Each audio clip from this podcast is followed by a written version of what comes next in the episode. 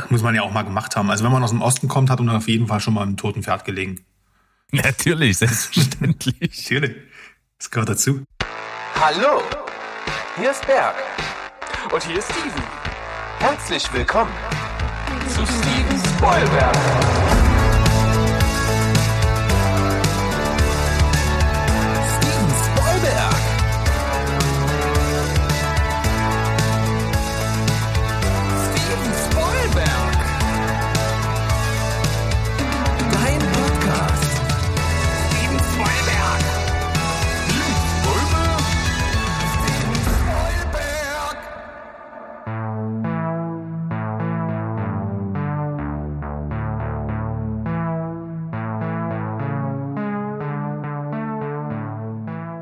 Ho, Welt da draußen. Wir sind voll am Start. Euer Lieblingsfilm- und Serienpodcast Steven Spoilberg.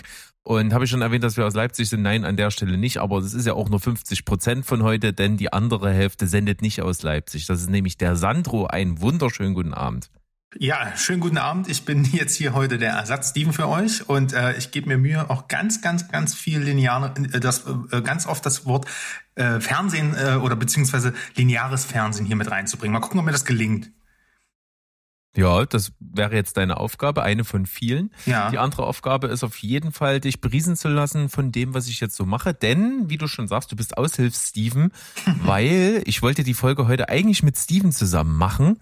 Und äh, bei dem hat die Stimme versagt, ja, Stimme klassisch weggebrochen, nichts mehr zu hören, äh, muss geschont werden, denn er braucht sie ja im Beruf. Deswegen haben wir umgesattelt. Ich habe auch so diverse äh, Sachen versucht, um dich vielleicht zu entlasten. Aber es hat nicht geklappt alles und deswegen habe ich die Zeit genutzt, um eine Folge zusammenzuklöppeln und wir machen jetzt einfach hier so den, den aufnahmetechnischen Doppelschlag heute vielleicht. Ja, ach, was heißt entlasten? Also das ist doch, ist doch wie ein Geschenk jetzt hier noch zum späten Abend. Ist doch toll. Ja, das hoffe ich doch. Ja. Es wird ja auch langsam äh, alles besser. Das haben wir schon mal festgestellt in einer der letzten Folgen, dass einfach auch aufgrund des geilen Wetters draußen, dass, dass sich alles so schön anfühlt. Alles ist irgendwie so leicht und locker und macht irgendwie mehr Spaß. Äh, ja, also man, vielleicht werden wir auch einfach nur älter und ähm, konzentrieren uns mehr darauf, wie das Wetter ist als früher. Aber ähm, an sich gebe ich dir recht, ja. Ähm, solange das Wetter so bleibt, bin ich auch dabei. Bei 30 Grad im Schatten bin ich raus. Ja, das könnte ein bisschen grausamer werden, aber das habe ich immer noch lieber als, als Schnee und Kälte. Ah. Aber das ist ein anderes Thema. Auf jeden Fall ähm, habe ich jetzt zum Schluss, wollte ich dir erzählen, ich war bei einem Konzert. Ja, weil ja, du hast das letztens schon mal eine Gruppe bei uns, glaube ich, geteilt. Was ist denn, was hast du dir nochmal angeschaut? Erzähl mal bestimmt wieder so, so auf, auf die Fresse Metal, oder? So Power Metal, Hammerfall oder so? Nee, nee, Nee, nee, gar nicht. Ich, ich höre diesen, diesen, diesen Schmuse Pop äh, Boyband Metal. Ich war bei, bei Normandie Ah. in Leipzig im Naumanns. Und da war ich jetzt quasi im neuen Naumanns, wer das kennt in Leipzig, das ist ja im Felsenkeller der kleine Saal.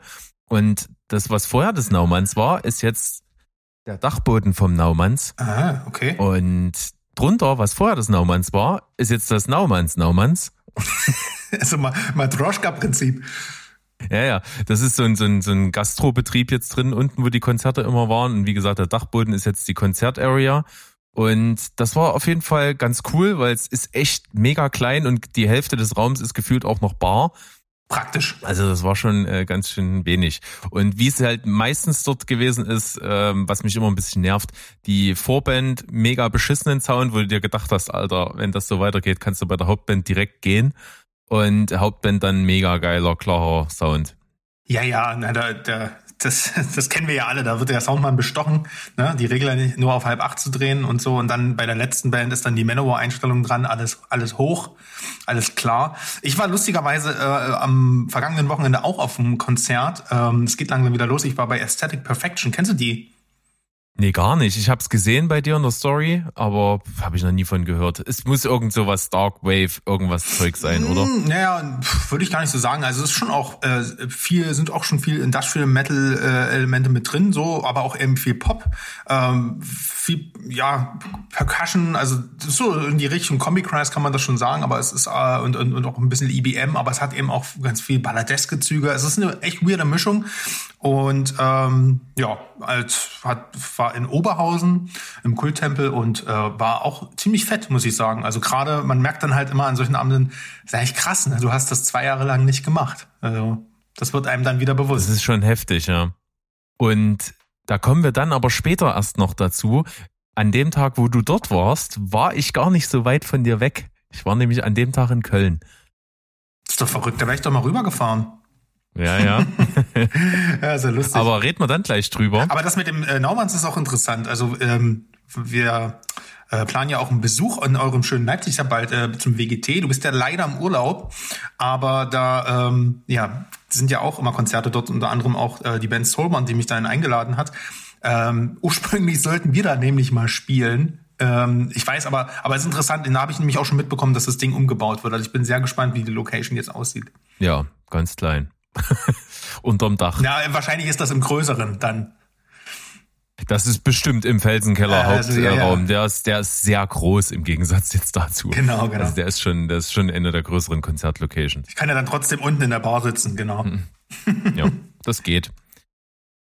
Kurz zu letzte Woche. Ich habe das nämlich gemacht, äh, mich von dir anstecken zu lassen. Ich habe das Protagonistentagebuch letzte Woche ja auch ausprobiert. Du hast es wahrscheinlich schon gehört. Mhm. Und äh, habe ja Zombieland und Gott des Gemetzels. Hättest du die erraten? Oh, was war, also ich hätte, es, äh, ich hätte lustigerweise ähm, äh, American Psycho hätte ich bekommen, äh, Zombieland war auch klar, aber nee, genau, Gott des Gemetzels hätte ich auch keine Chance gehabt. Also genauso wie Mo. den hatte auch Mo, den hatte auch Mo nicht, genau, richtig. Ja, genau.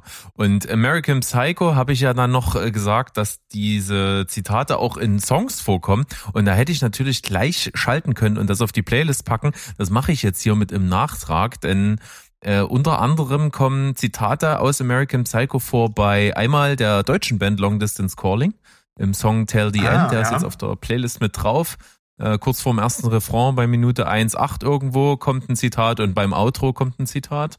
Und auch bei Children of Bottom, Bottom Beach Terror, äh, ist das Outro auch äh, ein anderes Zitat aus American Psycho. Und natürlich darf man nicht unerwähnt lassen, dass die Band Ice Nine Kills, die sich ja Horrorfilme und ähnliches angenommen haben für ihre Platten, einen ganzen Song über American Psycho gemacht haben, Hip to be Squared, wo auch, äh, Hip to be Scared, wo die Szene, wo Hip to be Squared von Huey Lewis and the News drin vorkommt, äh, schön. quasi aufgegriffen wird. Ja.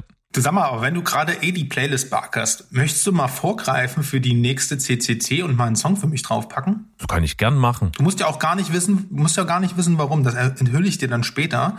Aber ich hätte gern den Song Modern Fears von Electric Youth drauf. Ah, okay. Modern Fears von Electric Youth haben wir hier und geht auf die Playlist mit drauf, findet ihr auch dort. Wunderbares. Schön.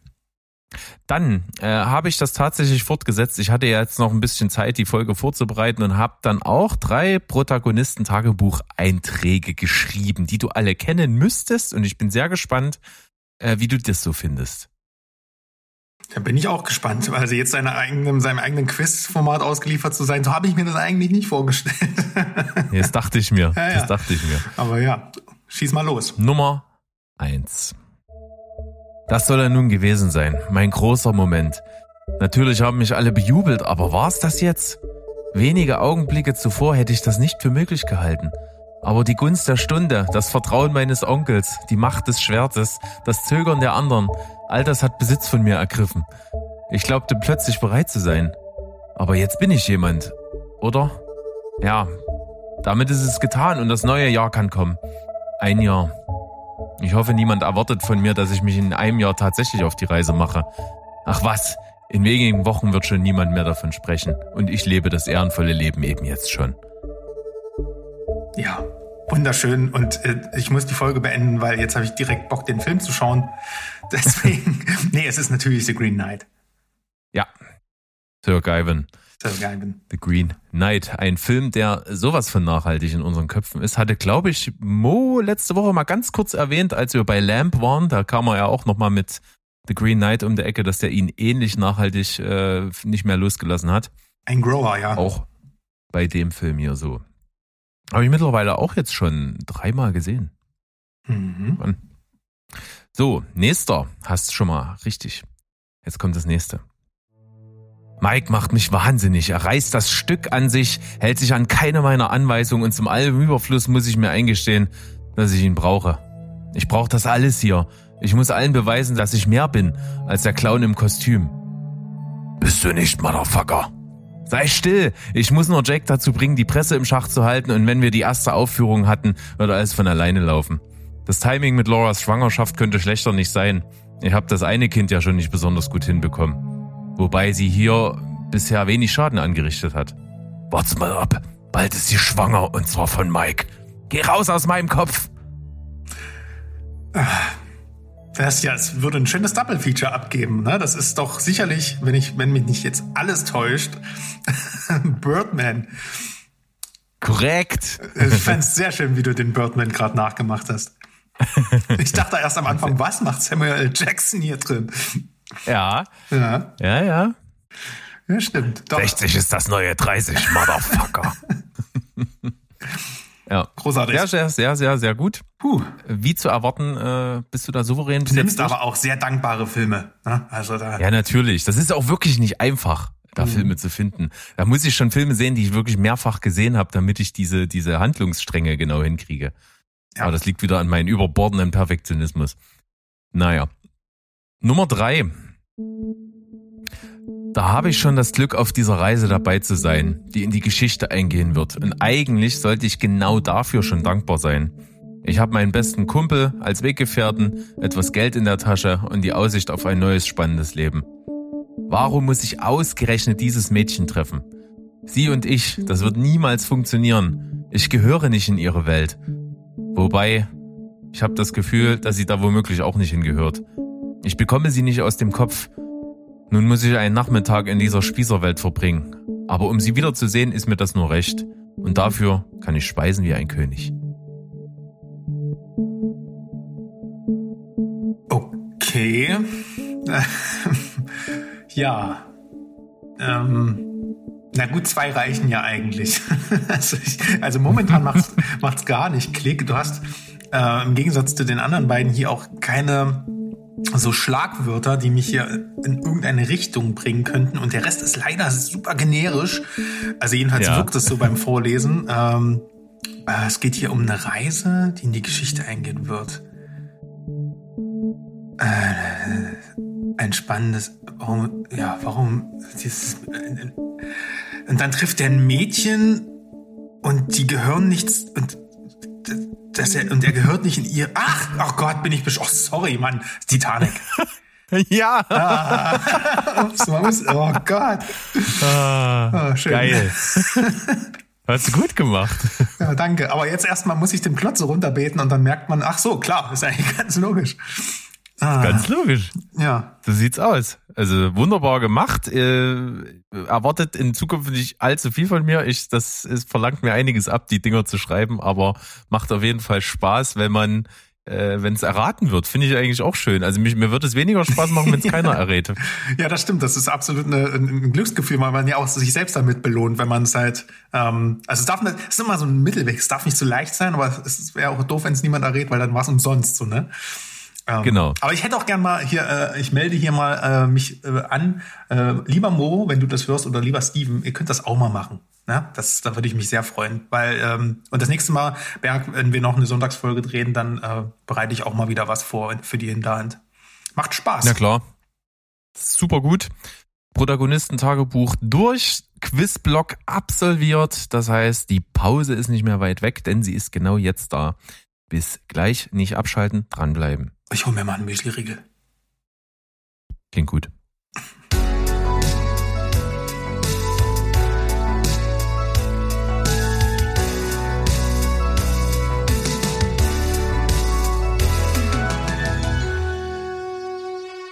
So, kau jetzt mal deinen Müsli-Riegel runter, dann können wir nämlich hier auch weitermachen. Oh, trocken diese ganze vegane Zeug hier. Furchtbar. Ja, das klebt immer so. Es klebt immer Naja. so, ja.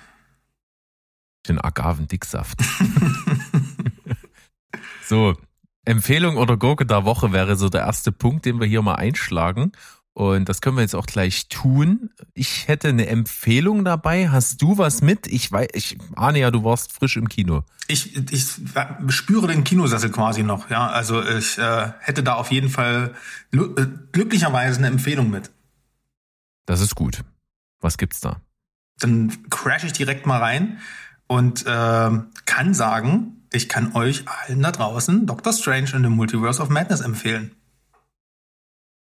Jetzt ist natürlich die große Frage, muss man Wonder Vision gesehen haben oder kriegt man das auch einigermaßen so noch gebacken?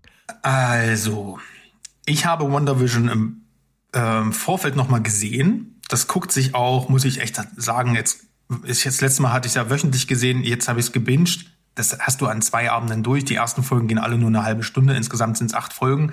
Ich bin der Meinung, Wonder Vision bietet dir ein wesentlich besseres Kinoerlebnis für Doctor Strange 2, weil äh, Wanda äh, ist schon, also der Film fokussiert sich schon sehr auf Wanda Maximoff und ähm, deswegen, um ihre ganzen, um ihre ganzen Beweggründe, ihre Handlungen und so nachzuvollziehen, ist es eigentlich essentiell für den für einen Kinobesucher, der aber einfach nur sagt, ich will einen schrillen Film sehen und Marvel ist irgendwie ist irgendwie immer geil und Doctor Strange, bumm, der den stört das nicht, der, die Beweggründe von ihr so. Ne? Also das, deswegen, also ich kann, ich muss dann ein klares Jein sagen, aber ich würde sagen, wer ähm, das ist, wer Disney Plus hat, sollte sich das einfach mal reinziehen, weil dann ist Doctor Strange 2 äh, auch einfach besser dadurch.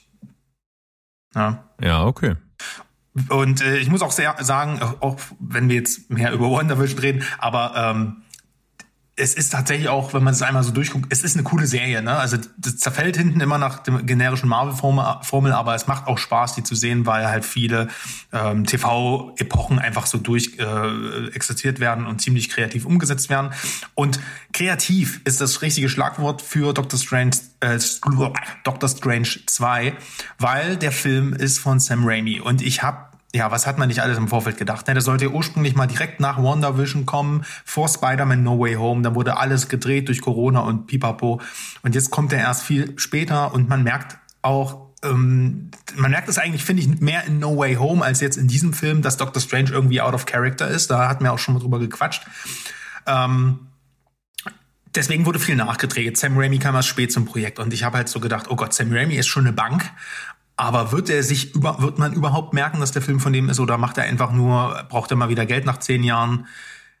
Ich kann euch alle beruhigen. Dieser Film ist wirklich in erster Linie, also nicht in erster Linie, aber er ist durchaus ein Sam Raimi-Film. Also es ist der brutalste ähm, Marvel-Film, den es bisher gibt. Also ich frage mich in einigen Einstellungen auch tatsächlich, wie der, also der schneidet kreativ um sehr, sehr brutale Szenen herum, aber die sind trotzdem echt heftig. Ähm, Sam Raimi holt hier alles aus seiner Evil Dead Karriere raus. Es sind viele selbstreferenzielle Sachen drin, die richtig, richtig Spaß machen. Ähm, und äh, der Score ist auch von Danny Elfman, mit dem hat er ja auch schon sehr oft zusammengearbeitet. Und wie Score und Timing und Schnitt hier in dem Film zusammenpassen, das ist endlich mal ein MCU-Film mit einem richtig geilen Score. Da, sch da schrillen die E-Gitarren im Hintergrund. Das ist richtig, richtig geil.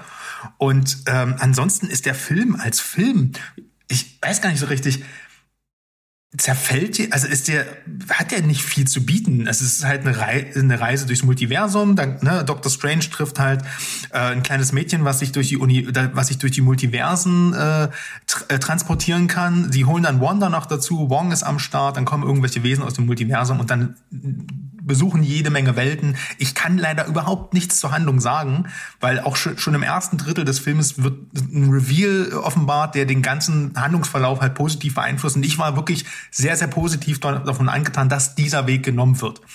Ähm, ich kann euch nur sagen, der Film äh, ist sehr erfrischend.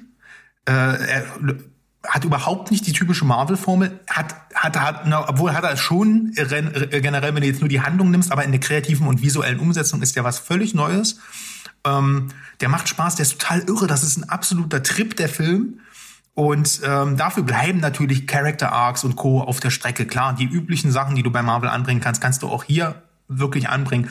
Aber der Film ist dafür wirklich, wie gesagt, einfach ein ähm, knallbuntes Comic-Spektakel, was dich halt komplett aus den Socken haut und mit kreativen Ideen um die Ecke kommt, mit Zombies, mit was auch immer Monstern. Und da ist so viel Sam Raimi, wie gesagt, drin. Das fand ich halt wirklich sehr erstaunlich, dass sich Marvel das traut.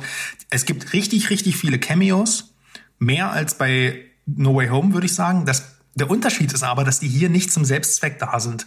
Deswegen könnte das gerade dir gefallen, Berg, der ein bisschen diese Nostalgie-Gebade von, äh, und, und Gewichse so von No Way Home ein bisschen kritisiert hat, auch wenn es natürlich ans Herz ging. In dem Film ist das gar nicht so. Hier ist es halt eher so, dass dir das, dass dir das um die Ohren gehauen wird. Du kannst das gar nicht so richtig begreifen und dann wird das schon weiter, ne, dann wird das schon weitergeschoben, die ganze Handlung. Weil im Multiversum kann ja jeder jeder sein und ich, wie gesagt, kann nicht weiter ins Detail gehen. Auf jeden Fall, es hat richtig, richtig viel Spaß gemacht. Der Film geht auch zwei Stunden. Ich dachte, er ist viel zu kurz für diese Menge. Aber eigentlich ist er genau richtig vom Pacing, weil du, es wird nie langweilig und es passiert so viel. Und ähm, ja, also wer, also das ist ein Love It or Hate It Film, glaube ich.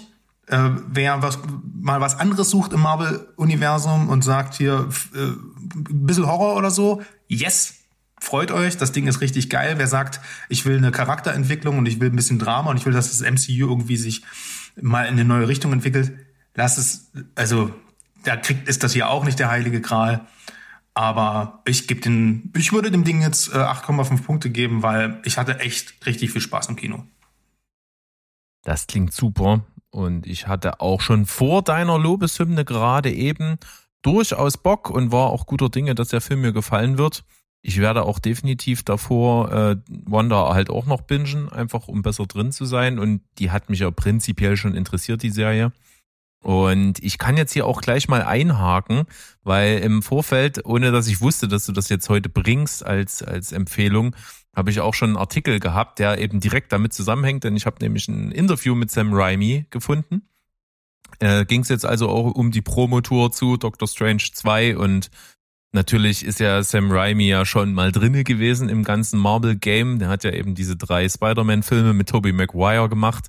Auch dazu haben sie ihn befragt in dem Interview. Also das ist natürlich für ihn ein sehr, sehr schöner Moment, ähm, das nochmal die Chance zu kriegen, auf einem ganz anders gelagerten äh, Charakter das Ganze nochmal aufzubauen und nochmal Regie zu führen in dieser Welt. Er hat aber gesagt, der, der große, große Unterschied ist jetzt also, wie wie man einen Marvel-Film jetzt dreht. Weil so ein Marvel-Film ist eben jetzt immer eingebettet in das MCU. Und er hat das ganz witzig verglichen im Interview. Er hat gesagt, es ist, als würde Marvel einen mit einem Helikopter auf einer halbfertigen Brücke über einem Fluss absetzen. und, und sein Job ist es, die nächsten 15 Meter der Brücke zu bauen. Nur geradeaus Richtung nächstes Ufer, aber du musst halt wissen, mit welchem Material die Brückenbauer vor dir gearbeitet haben und du musst auch das ähnliche Material verwenden. Du musst wissen, wie viel Gewicht die Brücke tragen wird und wofür sie genutzt werden soll. Und du musst sie am Ende dann so zurücklassen, dass der Nächste die Brücke auch weiterbauen kann. Ja, ja, das ist ein richtig, richtig schöner bildlicher Vergleich. Aber du kannst halt auch ein paar kleine Kurven einbauen, ne? wie das James Gunn ja auch gemacht hat. Und äh, wie gesagt, Sam Raimi, man, wenn du mal Evil Dead ist ja nicht so deins, ne? Aber ähm, auch was die Kamera hier macht. Teilweise ist das Hand, äh, Shaky Cam, Zooms drin, die, die würdest du nie in einem generischen Hollywood-Blockbuster sehen. Die kommen halt einfach direkt aus dem Indie-Kino, wo der wo, wo Sam Raimi herkommt. Deswegen, ich find's schön, dass Marvel das genauso macht, wie du sagst, aber durchaus manchmal auch zulässt, dass ähm, Talente dann hier auch durchkommen äh, und Handschriften wieder zu erkennen sind. Auch wenn das natürlich nicht sein eigener Film ist, so in Gänze. Ne? Eigentlich ist es Kevin Feiges Film, aber trotzdem ähm, es ist schön, dass Sam Raimi wieder da ist. Ja, und er hat halt auch gesagt, dass genau diese Art, eben wie du es gesagt hast, ähm, die Herausforderung ist, aber er ist halt natürlich ein unglaublich erfahrener Filmemacher. Der kann halt auch einfach seinen Stempel dann dort aufdrücken und kann eben auch äh, seine Sache so gut wie möglich machen. Also es war auch sein Ziel, einfach zu sagen, mein Brückenabschnitt wird da eben der beste. der wird halt verrückt. Ja, ja. Ja, äh, und, und das ist das, was ich machen kann, bewege mich trotzdem eben in den Bahnen, die mir da vorgegeben sind, aber ich kann ja dann trotzdem hier machen, was ich will. Und das hat er halt eben auch versucht. Und er meinte eben, was du am Anfang angesprochen hast, dass also sich Sachen verschoben haben, dass zum Beispiel Wonder Vision, die Serie wurde noch gedreht, als sie diesen Film gedreht haben. Ja, das ja. heißt also, der musste ständig kommunizieren, was passiert da eigentlich, was wissen die Leute dann schon, wenn der Film jetzt von mir rauskommt, was müssen wir noch einbauen, was müssen wir nicht einbauen, was müssen wir auf jeden Fall verschweigen, was in einem anderen Film dann danach erst kommen wird und so. Äh, das muss auf jeden Fall ein großer Aufwand sein, das irgendwie zu koordinieren. Ja, vor allem ähm, Elizabeth Olsen ist sozusagen äh, an einem Mittwoch vom Set von Wonder Vision weg und ist am Freitag auf das Set von äh, Multiverse of Madness. Äh, das, das ist schon cool. Das ist schon krass. Äh, sie hat aber auch gesagt im Interview, dass es wichtig war für sie, weil sie wusste als einzige am Set, was eigentlich in Wonder Vision passiert ist. Also der Rest war, gab es zwar eine Storyline, aber sie war ja im Charakter drin. Und das, wie gesagt, kann ich euch auch nur ans Herz legen. Und es ist auch gut, dass du das machst. Direkt nach Wonder Vision in den Film zu gehen, ist eine Aufwertung, weil es ähm, weil es halt die ganze, weil, weil alles, was, was sie halt macht, darauf beruht, was halt in Wonder Vision passiert ist. Das, als Otto normal Kinderzuschauer interessiert dich das vielleicht nicht, aber das ist halt, man merkt halt, dass Elizabeth Olsen das schon sehr, sehr ernst nimmt. Und ich muss auch ganz ehrlich sagen, ich mochte sie eigentlich am Anfang gar nicht. Also sie, was, ich hatte keine Emotion wirklich für den Charakter, sondern die anderen waren einfach cooler. Die ist mittlerweile echt eine meiner Liebsten. Ne? Also die hat sich ganz, die haben sie ganz, ganz schön gut äh, hinbekommen und die hat auch echt Schauspieltalent. Also die kann irgendwie echt alles. Von, von Supercomedy bis Badass. Die hat mir auch schon in den, in den ersten äh, Auftritten im, im MCU sehr gut gefallen, muss ich sagen. Also ich mochte die Figur eigentlich immer schon gerne. Ähm, am Anfang war sie ja noch sehr, sehr klein und relativ, in Anführungsstrichen, unbedeutend für, für das große Ganze. Ja. Da finde ich das eigentlich schon cool, dass sich das so entwickelt hat. Aber was ich vor dem Hintergrund auch nochmal sehr beeindruckend finde, das MCU ist ja nun wirklich jetzt groß. Klar reden wir hier von Superheldenfilmen, ne, was jetzt nicht äh, wahnsinnig wie soll man sagen, anspruchsvoll ist. Trotzdem ist die Komplexität halt überkrass und natürlich auch seit dem Kniff, wir machen hier ein Multiversum auf und verschiedene Zeitstränge und hast du nicht alles gesehen, Loki-Serie, Wonder Vision, bla bla, alles mögliche, ultra verrückt, äh, No Way Home, wir crossovern alles. Das hat jetzt ja schon eine Komplexität, die niemand mehr erfassen kann, der da nicht drin steckt. Also du kannst jetzt halt, wenn nee. du das ganze MCU verschlafen hast und guckst jetzt äh, Doctor Strange, dann siehst du zwar einen Film mit geilen Schauwerten und so, aber du verstehst halt nicht die Bohne. Und ich sag mir dann immer, das geht ja auch den Schauspielern so, weil nicht jeder davon ist ein Comic-Geek. Da sind ja dann Leute am Set, die wichtige, tragende Rollen spielen, denen du quasi ständig erklären musst, warum machst du das eigentlich gerade, was deine Figur da macht. Das finde ich eigentlich total witzig und absurd, ja. den Gedanken. Ja, meistens, eigentlich glaube ich schon, dass viele, also so wie ich das so mal verfolgt habe, sind viele schon in den Comics dann drin, weil klar, was machst du, wenn du gecastet wirst als Iron Man, dann zieht man sich schon mal die wichtigsten Sachen rein. Das Lustige ist aber, dass die Comics mit der Popularität der MCU-Filme immer mehr auch diese Charakter aufnehmen. Ne? Also ähm, dann sieht halt in der Iron Man in der neuesten Ausgabe aus äh, wie Robert Downey Jr. Und dann beeinflussen sich die Medien gegenseitig. Finde ich super spannend. Und ähm, äh, ja, also das ist halt, ich finde das halt auch, ähm, wie du gerade schon gesagt hast, Spider-Man No Way Home. Ich habe ich habe, ich bring, ziehe dann immer den Elternvergleich. Ne? Ähm, Ihr hört ja zu wahrscheinlich, deswegen äh, kann ich das auch einfach mal so sagen und ihr könnt mir ja sagen, ob ihr das auch so seht. In Spider-Man No Way Home könnte ich mit meinen Eltern schauen, weil die irgendwann mal die anderen Spider-Mans gesehen haben von Sam Raimi und dann könnte ich sagen, ja, jetzt gibt's hier einen neuen und guckt einfach mal so, ne? Der Film, der, auch wenn sie nicht alles kapieren, so, funktioniert ja, weil der gar nicht so viele Avengers-Referenzen hat. Ähm, aber dieser Film hier, und das ist jetzt, wie gesagt, ein Love it or hate it, wenn du der Film geht all in. Der setzt wirklich voraus, dass du verstehst, warum dort gerade oder du selbst, aber du musst es nicht verstehen, aber da ist einfach Charles Xavier drin und das sieht man ja im Trailer. Deswegen bringe ich das mal wirklich an und das ist eine absolute, also das, das die die Zeit steht kurz still, wenn Patrick Stewart dort einfach auf der Leinwand ist und du seine Stimme hörst, weil das einfach atemberaubend ist und dann merkst du erstmal, oh, ich verfolge diesen Charakter seit 2000. Ja, das ist schon irgendwie krass. Äh, und das ist halt so eine Anmut. Wenn du damit nichts anfangen kannst, dann zerfällt diese Szene natürlich auch so, ne? Und da sind aber auch Cameos drin. Ich sag dir, du wirst nicht alle davon verstehen. Ich selbst wusste nicht wirklich bei allen Bescheid. Also was da in der Post-Credit-Scene passiert. Halleluja. Aber äh, ich finde es halt sehr gut so, weil die haben jetzt schon, ich glaube, das ist der 28. Film. Du hast mittlerweile vier abgeschlossene Phasen, äh, drei abgeschlossene Phasen, die du einfach wegkonsumieren kannst, wo sich alles miteinander expositionsmäßig erklären. Dann mach doch mal wirklich so eine Achterbahnfahrt ins Verrückte. Der Film hat das auf dem Titel stehen und ich finde es halt auch wenn das echt nicht der geilste Film aller Zeiten ist und nicht der beste Comicfilm, aber ich finde es super, dass er diesen Madness ausspielt, weil das wollte ich sehen. Geil. Haben wir das? Äh, schöne Sache, schöne Empfehlung. Äh, Freue ich mich drauf. Ins Kino schaffe ich es vielleicht nicht mehr, aber äh, ich werde sicherlich nicht allzu lange warten müssen, bis es auf Disney Plus verfügbar ist. Das wird ja wie die letzten Mal ja nicht allzu lange auf sich warten lassen. Ja, wenn man jo. Sehen. Und äh, in den Interviews hat auch Sam Raimi äh, über diesen über diesen oft kritisierten peinlichen Moment gesprochen in Spider-Man 3, der ja wirklich bei keiner Kritik gut wegkommt oder weggekommen ist auch in der Vergangenheit, äh, dass das Tobey Maguire ja zwischendrin mal so die böse Phase hat, wo er mit Emo-Friese äh, und, und übertrieben starkem Selbstbewusstsein ja. äh, krasse Dance-Moves rausholt und die Eifersuchtsszenen abzieht. Das ist schon äh, ganz schön äh, cringy für viele. Ich habe das damals übelst gefeiert. Ich feiere das auch, deswegen finde ich das schön, dass du das sagst. Ja, ich finde das auch mega geil. Ich habe das sogar zum Anlass genommen, meine Frisur zu ändern damals. Ich habe dann auch diesen, die, die, die, die, quasi die so im Gesicht gehabt, so halb auf der Seite. So. Wolltest du auch Bully Maguire sein, ja? Ja, ja. Ich fand das geil. Mich hat das geprägt. Ja. Und ich finde den Film nach wie vor geil. Und ehrlich gesagt ist das bis jetzt die beste filmische Darstellung von Venom. Immer noch. Und da schreibe ich dir sofort. Ja. Und ich habe Venom 2 ertragen. Ja, ja, ja. Naja, Tom Hardy, das kannst du eigentlich besser, aber.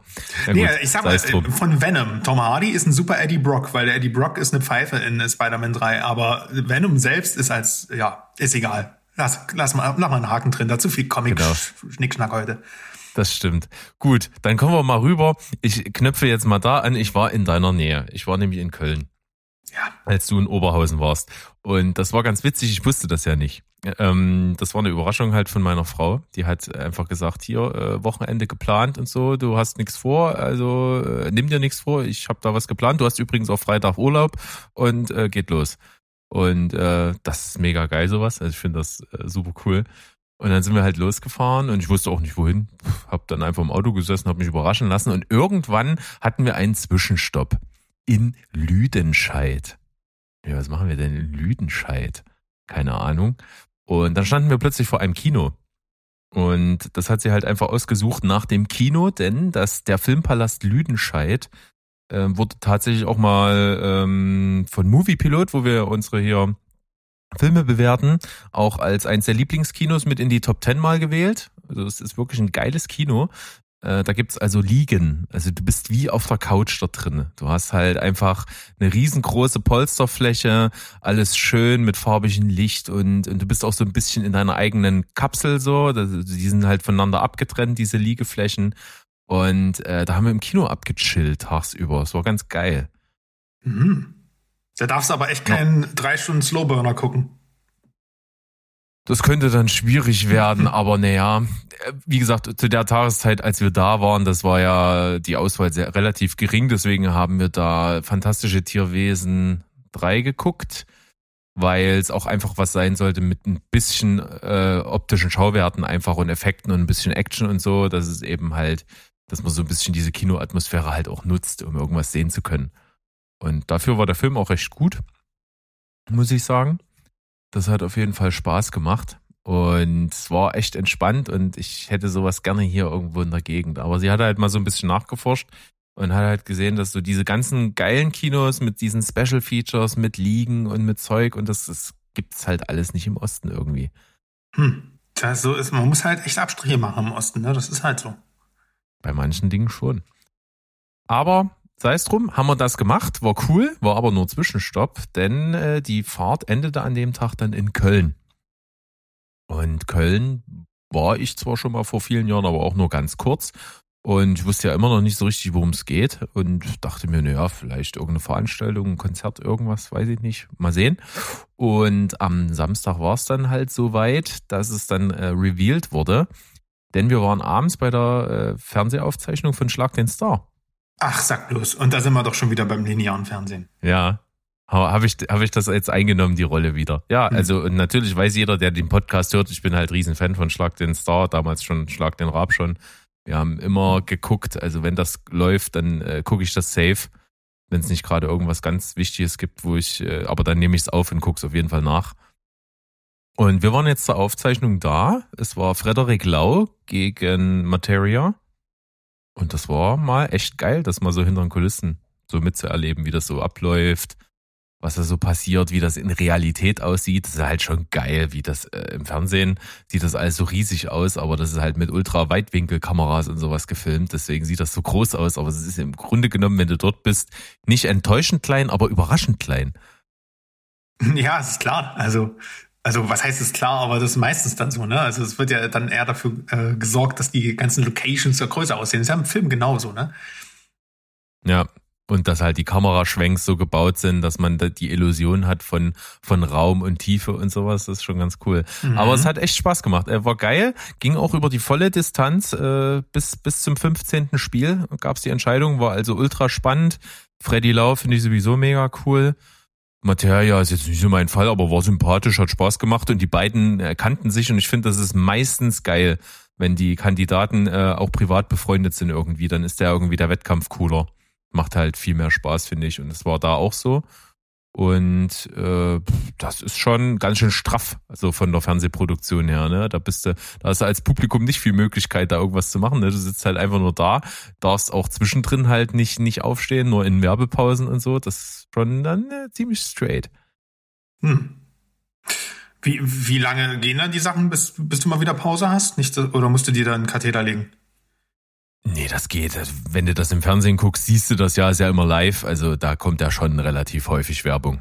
Also da, da so. sind mal ein, anderthalb Spiele vielleicht dazwischen, dann kommt ja schon wieder Werbung. Also das ist nicht, sind keine langen Zeiträume. Insgesamt ist das aber so, also am Stück schon eine lange Zeit, ne? Weil du kannst halt auch zwischendurch nicht irgendwie, da gibt, kannst du nicht irgendwo an eine Bar gehen, dir ein Bier holen oder, oder irgendwas darfst auch nicht mit rein, nichts mit reinnehmen. Das, da wirst du schon dazu verdonnert, dass du dann vielleicht irgendwann mal nach der, nach der fünften Werbung kriegst du mal eine Flasche Wasser gestellt, dass du nicht ganz auf dem Trockenen sitzt, aber viel mehr kannst du da nicht zu dir führen über die Stunden hinweg. Du musst auch schon relativ zeitig da sein. Äh, ich glaube, halb sieben mussten wir da sein, genau. Und dann äh, ist um sieben Seating und ja, 2015 geht's dann halt los und dann geht's ja lange und wie gesagt, bei uns ging's über die volle Distanz, ich glaube bis, bis halb, dreiviertel zwei oder so ging's diesmal. Schon lange am Stück, aber cool. Ist das eigentlich noch so, dass man da so ähm, Applausbefehle bekommt? Im Grunde ja. Schon. Es gibt jemanden, der das schon anheizt. Also es gibt halt so einen, der Typ, der eben auch der typische Show-Anheizer im Vorfeld ist, der so das Publikum so ein bisschen ähm, schon mal so einschwingt und sowas. Den gibt's und der ist auch die ganze Zeit da und in entsprechenden Momenten versucht er auch das Klatschen zu initiieren. Vor allen Dingen dann, wenn die Außenspiele sind. Also die Außenspiele sind ja eben nicht im Studio und du bleibst aber natürlich als Publikum sitzen und der Ton ist ja trotzdem vom Studio da. Also es, äh, da ist er eben maßgeblich der, der dann so vorgibt, ah, jetzt hier bitte hier klatschen und da und so. Also das, das ist schon, ist schon recht vorgegeben. Mhm. Aber macht ja an vielen Stellen auch Sinn. Ja, ich äh, schaue ja, also ich mache das ja ähnlich, äh, da kann ich den Steven leider heute gar nicht gut vertreten, aber ich mache das, ich halte das ja ähnlich wie Mo. Ich gucke eigentlich gar nichts im Fernsehen, bis auf die Sachen, die es in der Mediathek gibt und da zum Beispiel mal, weiß nicht, ähm, Magazin Royal, ZDF, ne, Böhmermann oder ähm, Heute Show oder irgendwie sowas. Und äh, ich finde fand es faszinierend, wie wirklich ich habe die, die Folgen äh, oder diese Sendungen teilweise dann während der Pandemie manchmal gar nicht mehr geguckt, weil die mich angeödet haben, weil und ich wusste gar nicht so richtig warum. Und das lag, ich glaube, ich habe das im Nachhinein jetzt mal für mich so analysiert, das lag am fehlenden Publikum, an den fehlenden Publikumsreaktionen. Weil jetzt ist das halt, äh, jetzt hast du halt in den Sendungen wieder Publikum, das war ja jetzt auch in der letzten LOL-Staffel und sowas. Und du merkst halt plötzlich, das ist eine andere Energie drin, die Moderatoren verhalten sich anders und du lachst auch selbst ganz anders. Also es ist so, als würdest du in, äh, weiß ich nicht, bei Drive äh, die Musik wegnehmen und den Film stumm gucken. Ja, das ist ja im Prinzip, du, du merkst, dir wird viel oder anders, dir wird die Inszenierung viel bewusster habe ich so das Gefühl. Weil du merkst ja dann, klar ist so eine Show immer gebaut irgendwie, dass du dann versuchst zu unterhalten. Du, du interagierst ja auch nicht mit dem Publikum eigentlich, in meisten Fällen nicht, sondern das ist ja trotzdem abgespultes Programm. Aber du hast halt das Gefühl, das hat irgendwie einen Sinn, weil, weil das die zumindest den Anschein hat, dass es fürs Publikum gemacht wird, was dort ja. ist. Aber im Grunde genommen ist das ja nicht so. Und das wird dir halt bewusst, wenn kein Publikum da ist, dann wird das ja trotzdem gemacht und die stehen halt und machen irgendwelche Scheiße für sich alleine. Und das, das ist halt das, was dann irgendwie so traurig und verloren wirkt. Genau, ich glaube, das ist auch einfach tief in uns drin, dass wir uns sowas anschauen, ähm, auch um mit anderen zu lachen. Ich würde auch, glaube ich, ich habe weiß nicht, ob ich schon mal eine Komödie, wahrscheinlich schon, aber ich kann mich gerade nicht erinnern, mal eine Komödie alleine gesehen habe. Weil das ist eher immer so ein Moment, ey komm, lass uns zusammen lachen. Das ist ja das, wenn du sagst, ich mache jetzt Hotshots rein oder sowas.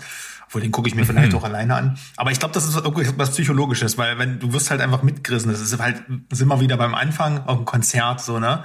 Ähm, wie, die, äh, weiß nicht, ob du es mal erlebt hast oder dieses, äh, wenn eine Band einfach vor einem leeren Saal, voller, weiß nicht, vor dem Tonmann spielt oder sowas. Du bist halt einfach nicht so gut. Und ich glaube, das ist halt ähnlich dann beim, bei einem, bei einem Live-Event. Ja, da hast du recht, auf jeden Fall. Und ich kann mich genau dran erinnern, die Komödie, wenn du eine Komödie alleine guckst, dann muss sie richtig gut sein. Und wenn du dann lachst, dann ist sie auch wirklich richtig gut. Ich heiße das allererste Mal, und es ist jetzt keine waschechte Komödie eigentlich, aber es ist schon eine schwarze Komödie. Ich habe das erste Mal Brücke sehen und sterben alleine gesehen und habe flach gelegen. Also ich fand es so mega geil. Und ich habe auch das erste Mal das Leben des Brian alleine gesehen. Oh Gott. Und habe auch äh, in der Ecke gelegen. Aber bei dem Film war der Unterschied, den kannte ich im Grunde genommen, bevor ich ihn das erste Mal gesehen habe, schon fast auswendig. Ich glaube, ich habe das Leben des Brian damals in der Schule sogar mal gesehen. Das war so hier letzter Zeugnistag. Da wird ein Fernseher reingeschoben, weil der Lehrer keinen Bock mehr hat. Und ich glaube, das war einmal Leben des Brian. Und ähm, und das war auch extrem lustig dann. Ne? Da, hat er, da hat er natürlich auch gleich gewirkt, so in der Gruppe, wenn du da mit deinen Halunken-Jungs äh, aus der Clique dann da sitzt und dann einfach drüber lachst, über so einen Schabernack. Aber ähm, ja, hey, Brügge sehen und sterben, muss ich sagen, ich glaube, den habe ich tatsächlich auch alleine ge geschaut das erste Mal und fand ihn sehr toll und habe auch gelacht, aber das ist halt für mich weniger eine Komödie in dem Sinne. Es ist eher so eine Tragikomödie und äh, Humor, da merkst du halt auch immer wieder, es, es funktioniert da unterschiedlich, aber ich würde jetzt niemals zum Beispiel sagen, ey, ich guck mir doch jetzt, jetzt gucke ich mir mal Scary Movie 5 an. Einfach nur so für mich.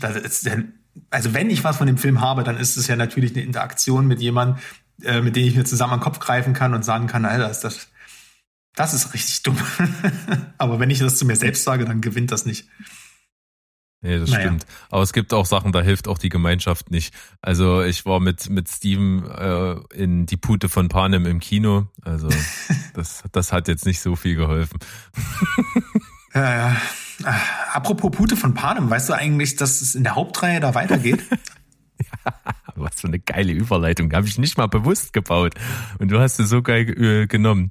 Nee, tatsächlich nicht von gehört bis jetzt. Also, äh, wenn wir mal irgendwann ein Special über Filme machen, die besser sind als ihr Ruf, dann packe ich dort diese Filmreihe rein, weil ich die wirklich sehr, sehr mag, weil die weitaus mehr ist als ein Young Adult äh, äh Liebeskitsch-Kram. Da, da sind ganz, ganz viele tolle Sachen drin. Äh, und das, äh, ja, der, wer die Filmreihe gesehen hat, fragt sich jetzt freilich, warum soll es da weitergehen oder geht, kann eigentlich nicht wirklich. Äh, und zwar hat die ähm, die Autorin der Hunger Games Buchreihe hat ein äh, Prequel geschrieben, weil vielleicht braucht sie Geld, keine Ahnung. Ähm, und zwar The Ballad of the Songbirds and Snakes. Und da hm, könnte es vielleicht schon Klick machen. Da geht es um ähm, den ähm, ja von Donald Sutherland gespielten, ähm, wie heißt er denn? Jetzt habe ich gerade den Namen nicht mehr, nicht mehr auf. Oh. Snow. Ich weiß noch mit Nachnamen oh. Snow. Coriolanus Snow oder irgendwie so. Ihr wisst, wen ich meine, den, den großen Antagonisten der Hunger Games Reihe. Und ähm, ja, John es ist es nicht. Bitte? John ist es nicht. nee, der, der, war bei, bei, anderen, bei einem anderen Lied dabei. Bei einem, äh, bei einem anderen Game dabei, sorry. Ähm, ja, auf jeden Fall geht es um seine jungen Jahre. Ja, beides richtig, ne? Bitte? Sorry, wenn ich dich nochmal unterbreche, aber beides richtig. Be beides richtig. Ja, auf jeden Fall geht es um seine jungen Jahre und ob das jetzt sehenswert ist oder nicht. Ich habe das Buch nicht gelesen, ich ähm, habe die anderen Bücher auch nicht gelesen. Wie gesagt, ich fand die Filmreihe gut. Katniss Everdeen wird äh, von Jennifer Lawrence gespielt. Die Figur kann äh, dementsprechend auch nicht auftauchen, weil die war zu der Zeit, als der gerade, ich glaube, in dem Buch ist er 18, da war die noch gar nicht am Leben. Ähm, ja, kann was werden, kann auch Murks sein, wir wissen es nicht, ich lasse mich überraschen, aber ist, ich bin da jetzt nicht hype drauf. Ich wollte es nur mal fallen lassen, weil du gerade über die Pute gesprochen hast. Macht Sinn. Und wir sind jetzt im Ankündigungsteil. Jetzt kommen die ganzen News von Sachen, die noch nicht richtig spruchreif sind, aber zumindest schon feststehen. Und wer unterm Stein lebt und das noch nicht mitbekommen hat, für den an der Stelle der kurze Hinweis, ja, es kommt The Batman 2. Das ist aber überraschend. Ja, Hätte keiner erwartet. Ja, das, Jetzt wisst ihr's. das Geile daran ist ja auch, ähm, dass nicht nur der Film kommt, sondern dass mit Reeves wieder federführend dabei ist, dass Robert Pattinson zurück ist, dass ähm, äh, Andy Serkis zurück ist und, ähm, und die ganzen auch, die meisten Nebendarsteller, ich denke mal, die werden jetzt auch alle nach und nach ähm, announced. Und ich bin ja gespannt, um was es wirklich geht. Ich habe da so einige Hoffnungen, äh, in welche Richtung sich die Story weiterentwickeln könnte. Viele Sachen fallen ja auch ein bisschen raus, weil sie ein bisschen zu übernatürlich sind, aber man weiß es nicht. Ne? Also man, ich könnte mir auch tatsächlich einen sehr, sehr geerdeten Mr. Freeze vorstellen oder eine Poison Ivy. Man, ich wüsste jetzt mal persönlich gar nicht, wie ich die umsetzen würde, aber ja, das ist immer das, das, ich freue mich auf jeden Fall auf die Phase, wo dann die ersten Ankündigungen kommen und wo man sich dann wieder so ein bisschen auf den Film hinhypt. Gute Idee. So machen wir es und es wird wahrscheinlich aber wieder so werden, dass sie ähnlich wie beim ersten Teil schon sehr, sehr zeitig damit anfangen. Trailer und Teaser und sowas zu streuen. Das war mir persönlich beim ersten Teil ein bisschen zu doll weit im Vorfeld schon. Ja, das stimmt wohl. Äh, es war auch, naja. ja, der von mir benannte, ähm, muss ich kurz nochmal zurückgreifen, äh, der von mir benannte Auftritt von Charles Xavier, wenn ich den nicht im Trailer gesehen hätte, der hätte mich aus dem Kino gefegt. Das ist eine vertane Chance. Ich finde das schade heutzutage. Mhm. Kann ich verstehen. Ich gucke auf jeden Fall Trailer auch nicht so gerne. Komme ich heute auch nochmal wieder dazu, äh, weil ein Trailer, den ich dann auch wirklich nach wenigen Minuten schon, oder wenigen Minuten, wenigen Sekunden abgebrochen habe, komme ich gleich dazu. Aber erstmal gibt es noch ein bisschen was, was angekündigt ist. Wie sieht das bei dir so aus mit ähm, A Quiet Place? Hast du hier irgendwas? Ja, Quiet Place äh, gibt es ja äh, zwei Projekte, die in Entwicklung sind. Und zwar einmal natürlich den dritten Teil, weil ähm, wir alle fanden die gut und alle wollen, dass John Krasinski da auch eine schöne Klammer drum macht und das Ding ähm, zu einer ordentlichen Trilogie ähm, zu einer ordentlichen Trilogie macht. Aber er hat ja auch jüngst schon ein, ähm, der sind wir wieder dabei, ein Prequel angekündigt. Ja, es ist ja manchmal, gibt es eine Berechtigung für Prequels, mehr oder weniger. Natürlich ist die Einberechtigung immer Code. Auf der anderen Seite geht's, ähm, ähm, ist das äh, Prequel jetzt kürzlich auch benannt worden. Und zwar, also der Titel wurde revealed und zwar heißt er Quiet Place Day One. Und wer den zweiten Teil gesehen hat, weiß ja, dass in der Rückblende schon äh, auf die Anfänge dieser Alien-Inversion ähm, zurückgegangen wird. Aber man sieht natürlich das nur auszugsweise und das Schöne daran ist, dass immer noch die ganzen, ähm, dass die, dass diese Alien-Invasion immer noch so ein Mysterium ist. Das wird jetzt wahrscheinlich ein bisschen entmystifiziert. Ich hoffe aber trotzdem, dass der Film äh, diese Intensität dieses Flashbacks da nimmt und daraus einfach einen Film macht, weil dann kann das echt äh, vielversprechend werden. Wird dann wahrscheinlich auch mehr, also so interpretiere ich das, mehr ein Thriller als ähm, dann wahrscheinlich dieses Familiendrama. Ähm, ja, und das Lustige ist, äh, der Regisseur steht auch schon fest und, das, äh, und zwar ist das Michael Sarnowski. Kennst du den? Der Name sagt mir was. Ich könnte ihn jetzt nicht ad hoc aus dem Gedächtnis zuordnen, aber du wirst es mir gleich sagen. Ich sag einfach nur den letzten Film, den er gemacht hat, weil es auch der einzige, den ich von denen kenne. Pig mit Nicolas Cage. Ach, guck an. Ja, ja. Also der macht Regie und äh, schreibt wohl auch mit John Krasinski zusammen das Drehbuch. Das ist immer eine gute Sache, wenn der Creator dieser ganzen Sache auch mit involviert ist. Und das wirkt so, als hätte John Krasinski da wirklich auch eine Vision für den Film. Deswegen, da bin ich schon ein bisschen, ähm, das sehe ich schon ein bisschen vielversprechender an das Projekt und ich hoffe, dass das ähm, nicht überflüssig wird. Und da, ja, tue ich mich mal verhalten drauf freuen. Oh, das könnte es mir auch wieder näher führen, denn ich war ja vom zweiten tatsächlich nicht so besonders angetan. Aus dir nicht ersichtlichen Gründen. Macht nichts. Kein Problem.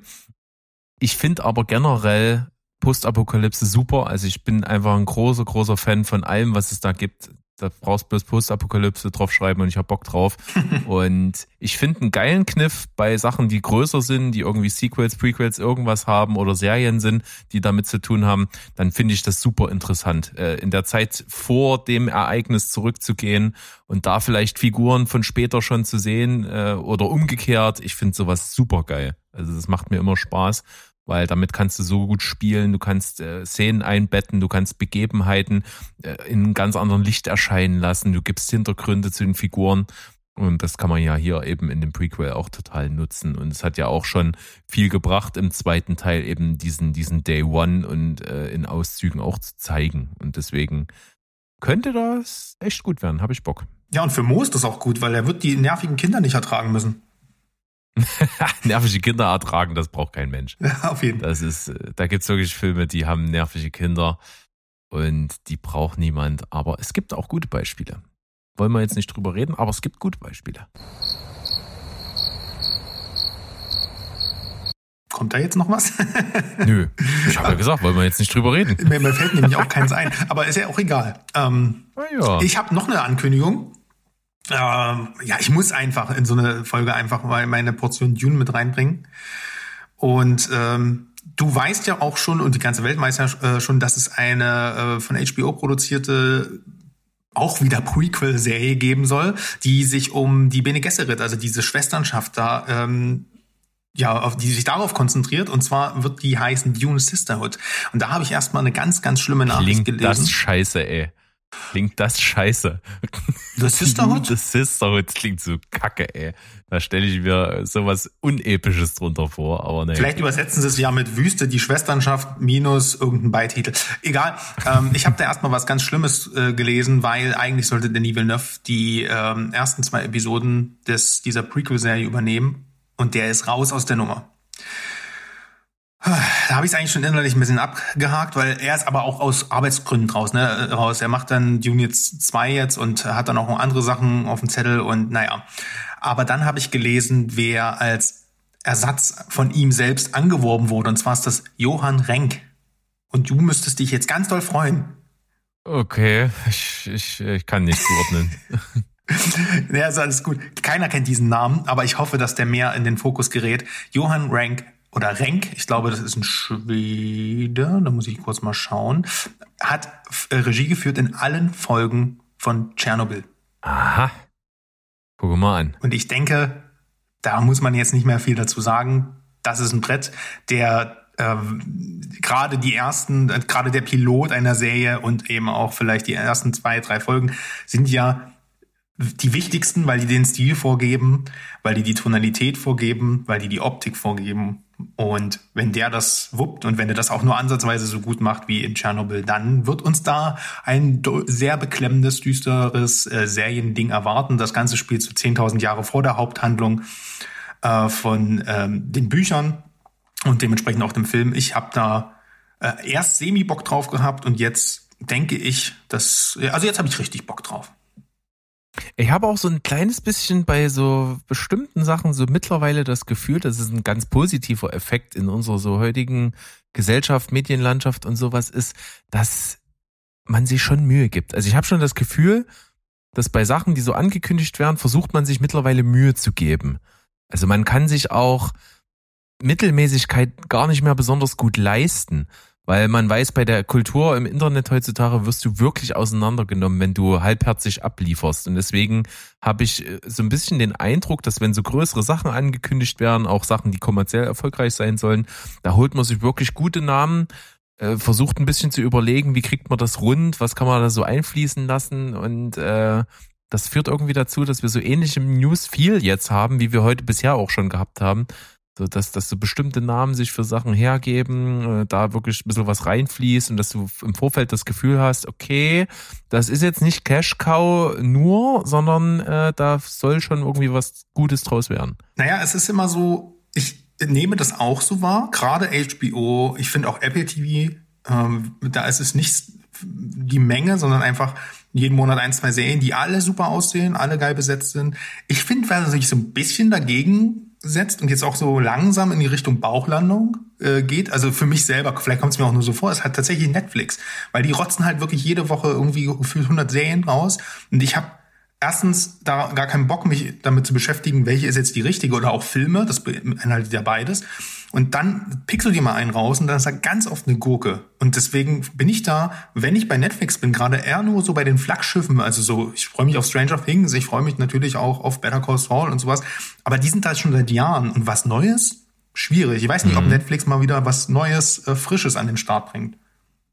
Absolut richtig. Und so ein bisschen hatten wir das Thema letzte Woche ja auch schon gestriffen dass Netflix das schon merkt, ne, jetzt auch an einbrechenden Zahlen und dass ich auch schon mitbekommen habe, okay, wie krass schnell hat sich eigentlich Disney Plus richtig etabliert. Hat am Anfang auch jeder gedacht, okay, die kommen jetzt und bringen ihre ganzen alten Trickfilme da auf das Portal und dann ist das ein Spaß für die ganze Familie. So, so zum Rewatchen mehr nicht. Aber die haben sich ja wirklich richtig gemausert zu was sehr Exklusivem, was halt sein absolutes Standing sich jetzt binnen kürzester Zeit verdient hat irgendwie, finde ich. Und äh, ähnlich ist es auch mit Apple, wie du schon sagst. Da geht's halt äh, sehr, sehr stark noch über Qualität, noch nicht über Quantität. Kann ja vielleicht auch noch kommen, wissen wir nicht. Aber äh, Netflix hinkt da echt bewusst ein bisschen hinterher. Und äh, da bleibt es auch abzuwarten, wie sich das so entwickelt. Trotzdem habe ich hier eine Info am Start. Die haben sich nämlich den nächsten Film von Alejandro González Iñárritu gesichert. Und das ist natürlich was, was einen aufhorchen lässt als Cineast. Mhm. Ja, The Revenant, äh, natürlich der Film, der endlich mal Leonardo DiCaprio zum Oscar geführt hat. Natürlich hat er auch Birdman gemacht, über den wir heute schon gesprochen haben. Bird. Er hat ganz viele andere ganz viele andere tolle Sachen in seiner Karriere gemacht. Niederschmetternde Filme en masse zum Teil auch. Also äh, sowas wie äh, Babel oder so. Äh, Beautiful, also Filme, die einen wirklich kaputt machen. Aber äh, toller Filmemacher und sein nächstes Projekt wird also auf Netflix kommen, wird Bardot heißen und soll sich aber mit unbekannten Cast beschäftigen. Also da sind keine äh, Hollywood-Cast äh, äh, krassen äh, Moves mit drin, sondern das soll so eher unbekanntes Terrain sein. Aber man weiß, der Mann, der bringt Oscar-Material, deswegen wird man diesen Film auch in ausgewählten Kinos zeigen, damit er dann auch ins Oscar-Rennen gehen kann. Ja, das, was ich gerade über Netflix gemeckert habe, muss ich tatsächlich denen auch eingestehen, ähm, für die, die bieten halt auch die Plattform für Experimente. Ja, und, ähm, und dann holen sie sich eben auch die großen Namen, die, den Fincher oder den Scorsese ran, wenn sie halt ihre Studioprojekte nicht durchbekommen. Und dafür ist es natürlich auch schon wieder eine ganz gute Sache. Ich glaube, das ist eher die Frequenz. Ne? Also vielleicht ein bisschen mehr Geld dann für äh, Inarito geben und äh, weniger, weiß ich nicht, hier diese ganzen ähm, Mord ist ihr Hobby äh, Spin-offs dort machen. True Crime Massaker. Ja, ja, das stimmt schon. Witzige Anekdote, die ich jetzt hier noch schnell äh, rausplauzen wollte in Verbindung mit The Revenant und DiCaprio, das habe ich nämlich jetzt mal in einem äh, Konkurrenz-Podcast gehört, ja. nee, also war bei Lanz und Brecht tatsächlich und da hat nämlich Lanz erzählt, er hat mal ein Interview geführt mit Leonardo DiCaprio und das war ungefähr so nicht lange danach, als er The Revenant gemacht hatte. Und es wurde ja auch immer so dieses Narrativ transportiert, dass der Dreh von The Revenant also mit das härteste gewesen sei, was Schauspieler so Menschen möglich gemacht haben. Ne, die sind durch die pure Kälte dort gerobbt und die waren am Arsch der Welt und so. Und das wird auch immer wieder betont.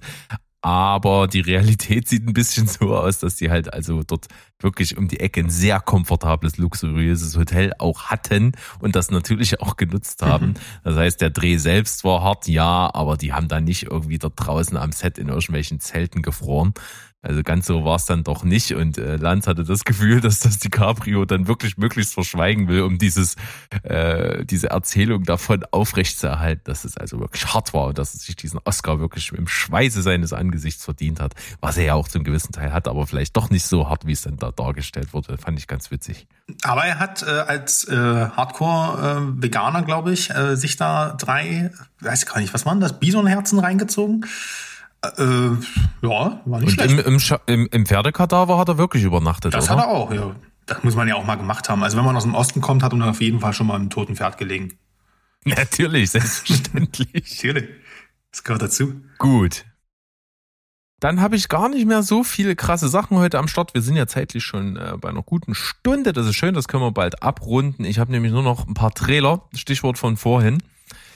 Äh, das eine, das kann man schon gar nicht als Trailer bezeichnen, finde ich aber schön, dass es davon endlich äh, bewegte Bilder gibt und nicht nur Fotos. Es ist nämlich also das, äh, das Biopic von Weird Al Yankovic, wo Daniel Radcliffe ihn spielen wird. Der Film wird also Weird, der Al Yankovic Story heißen. Gibt's jetzt so ein kleines Teaser-Trailerchen, finde ich ganz witzig. Und das, das Abgefahrene ist, es ist halt ein absolut krasser Typ, ne? Der hat halt einfach das ist eine Gag-Kanone, das ist alles super überzeichnet, super überspitzt. Und wenn du einen Film über so einen Typen machst, den von Daniel Radcliffe spielen lässt, der in vielen Köpfen halt alles andere als Al Jankovic ist und das Ganze dann auch noch als Parodie völlig übertrieben inszenierst, dann weißt du irgendwie als Zuschauer nicht so richtig, was du davon halten sollst. Es wird bestimmt cool und so, aber ich weiß nicht, in, in welchem Maße ich das ernst nehmen soll.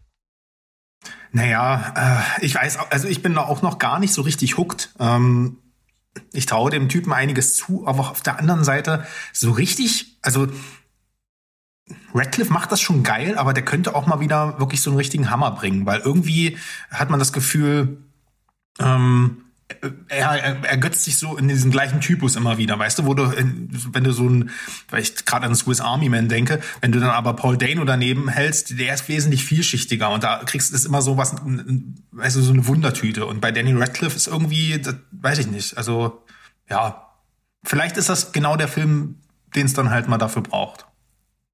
Mal schauen. Werden wir sehen. Was wir auf jeden Fall alle angucken und witzigerweise hatte ich als, als Ersatz für Steven heute auch den Dominik angefragt, der ja bei uns auf dem Discord-Server, wenn ihr da noch nicht seid, gerne mal auschecken bei uns auf der Homepage oder Social Media, da findet ihr einen Link, da könnt ihr bei uns zum Discord-Server kommen, sind äh, viele, viele coole Leute, viele coole Gespräche und da ist ja der Dominik, der absolute Florence Piu Piu Piu Beauftragte. Das muss man einfach mal dazu sagen. Also wirklich. Beauftragt. Ja, es ist wirklich so. Er sagt irgendjemand Schnitzeln, der sagt, ah, hier übrigens, Florence Pugh hat äh, auch letztens einen Schnitzel gegessen. Die war auch mal ähm. in dem Land, wo, ja genau. Das ist, ich habe das Gefühl, wir haben, ich dachte, ich bin aus Versehen im Florence Pugh Teil des Discords gelandet, aber äh, wo ich mich natürlich auch gern aufhalten würde, klar. Aber auf der anderen Seite, ja, es ist wirklich merkwürdig. Man findet irgendwie immer wieder den Weg zu ihr. Aber äh, das, das Ding ist, ich könnte jetzt auch wieder die Brücke zu Dune schlagen, wo sie ja besetzt ist jetzt, aber die hat auch, auch die, die, die haut aber auch einfach ein paar geile Dinge einfach raus. Also die ist halt schon gerade voll am Start. Absolut. Also fantastische Schauspielerin, hat auch schon einige Hauptrollen am Start gehabt. Viele davon im Indie-Bereich, also Lady Macbeth oder Midsommar, alles noch irgendwo Indie, irgendwo Nische, nicht ganz so Mainstream. Jetzt kommt also doch ein deutlich fetteres Ding raus mit ihr in der Hauptrolle und zwar äh, Don't Worry Darling.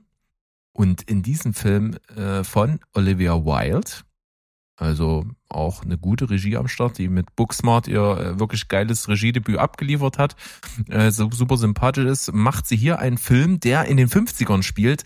Das ist natürlich optisch äh, genau äh, das, was jetzt gerade so richtig äh, in ist. Irgendwelche Retro-Sachen ziehen immer wie man im Trailer sieht, ist der Look auch mega geil eingefangen. Und äh, der Lieblingsschauspieler von Chris, äh, von Chris Pine, von Quentin Tarantino, nämlich Chris Pine, ist auch mit am Start. Spielt so eine Art äh, Kommunen-Sektenartigen Führer. Und äh, ganz ehrlich, wo wir gerade bei Markus Lanz waren, also wenn mal Markus Lanz Leben verfilmt wird, das muss Chris Pine spielen, der sieht eins zu eins genauso aus. Aber das nur am Rande. What? Ich finde Chris Pine ist so ein sexy Typ, oder? Der wird auch äh, jetzt mit diesen grauen Haaren. Sag, sagst du jetzt, dass Markus Lanz nicht sexy ist?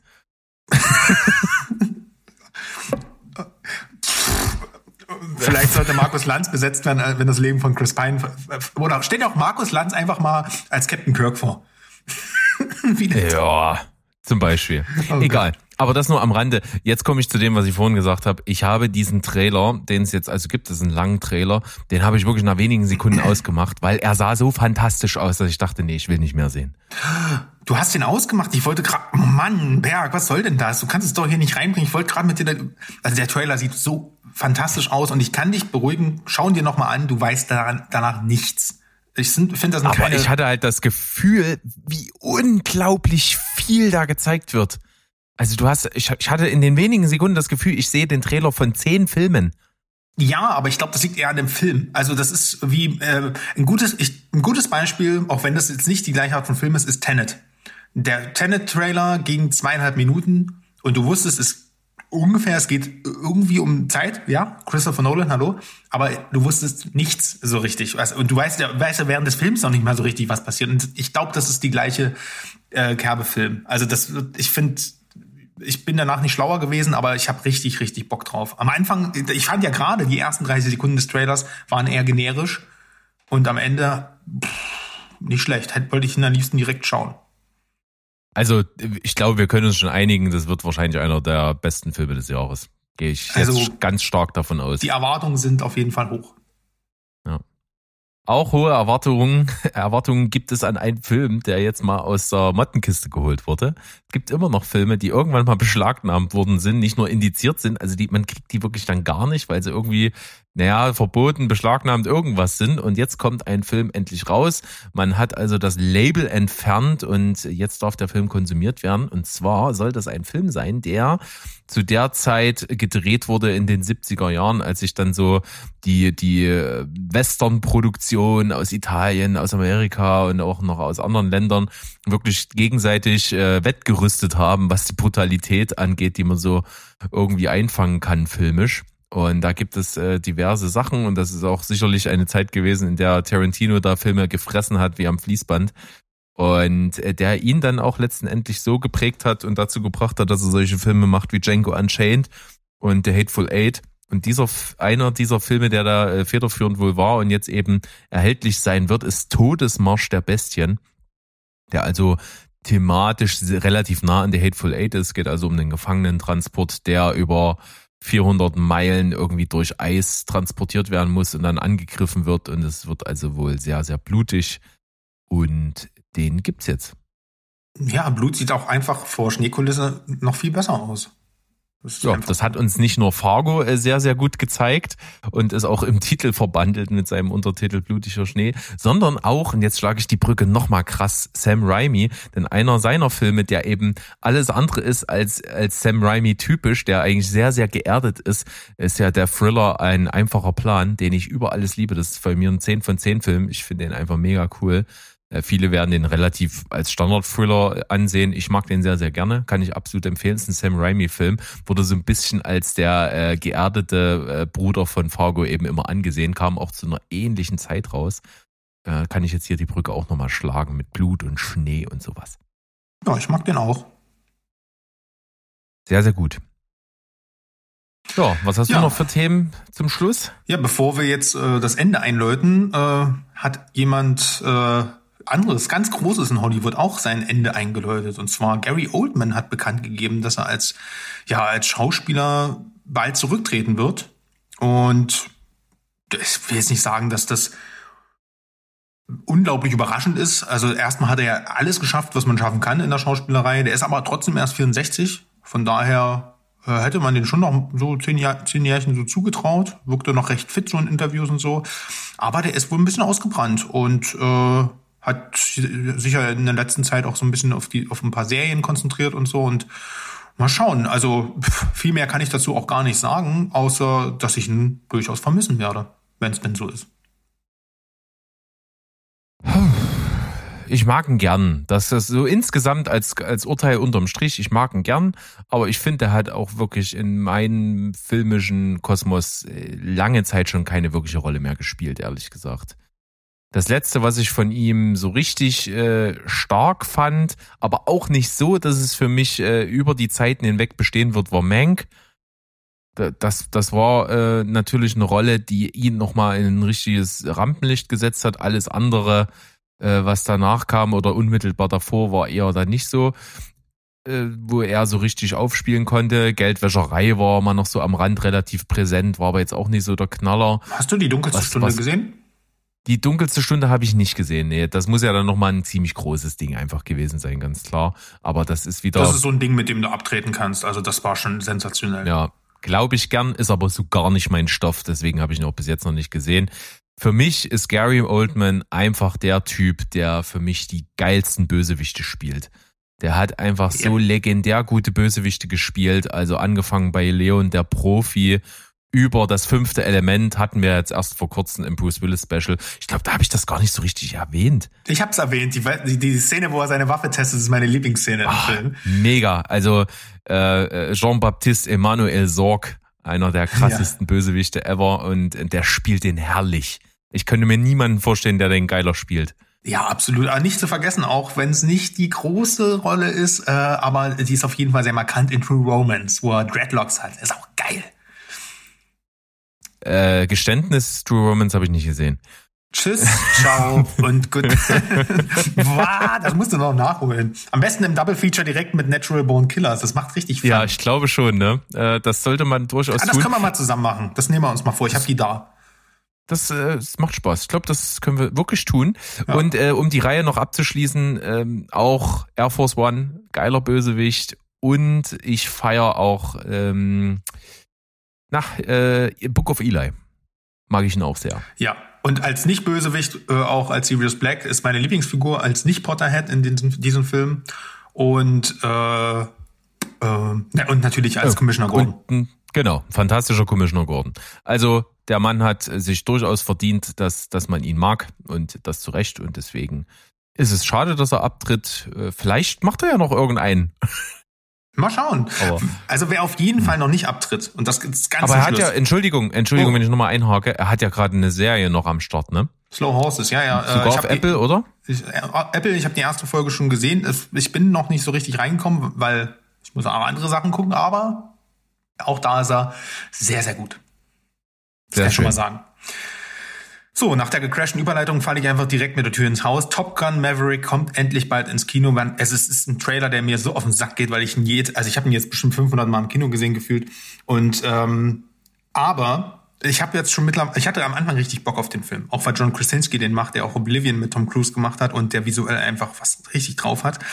Aber äh, hatte jetzt so ein bisschen den Bock drauf verloren. Und jetzt kommen die, also die ersten Kritiken sagen nicht nur, dass der Film gut sein soll, sondern dass es einer der besten Filme ever von Tom Cruise sein soll. Und das will schon was heißen. Und ähm, eigentlich wollte ich nur Lady Gaga hier noch mal reinpacken in den Podcast, weil die hat den Titelsong gemacht und der ist auch natürlich auch super. Aber ähm, nee, tatsächlich, ich habe jetzt mittlerweile richtig Bock auf Top Gun Maverick, weil vor allem gesagt wird, diese Luftschlachten. Es gab wohl, es gibt wohl, es gab wohl noch nie Luftschlachten, die so viel reelle Luft ähm, Choreografien mit, mit Düsenjets halt beinhaltet haben. Und das im Kino zu sehen, das wird bestimmt eine geile Scheiße. Sorry. Mit Sicherheit. Finde ich gut. Werden wir abwarten. Ich äh, mache die zweite Confession. Ich habe Top Gun nicht gesehen. Aber das werde ich auch irgendwann mal noch nachholen. Jetzt können wir an der Stelle, glaube ich, wirklich sagen, tschüss, tschüss, ciao und goodbye. Bleibt spoilerfrei. Rinjahauen! Tschüssikowski.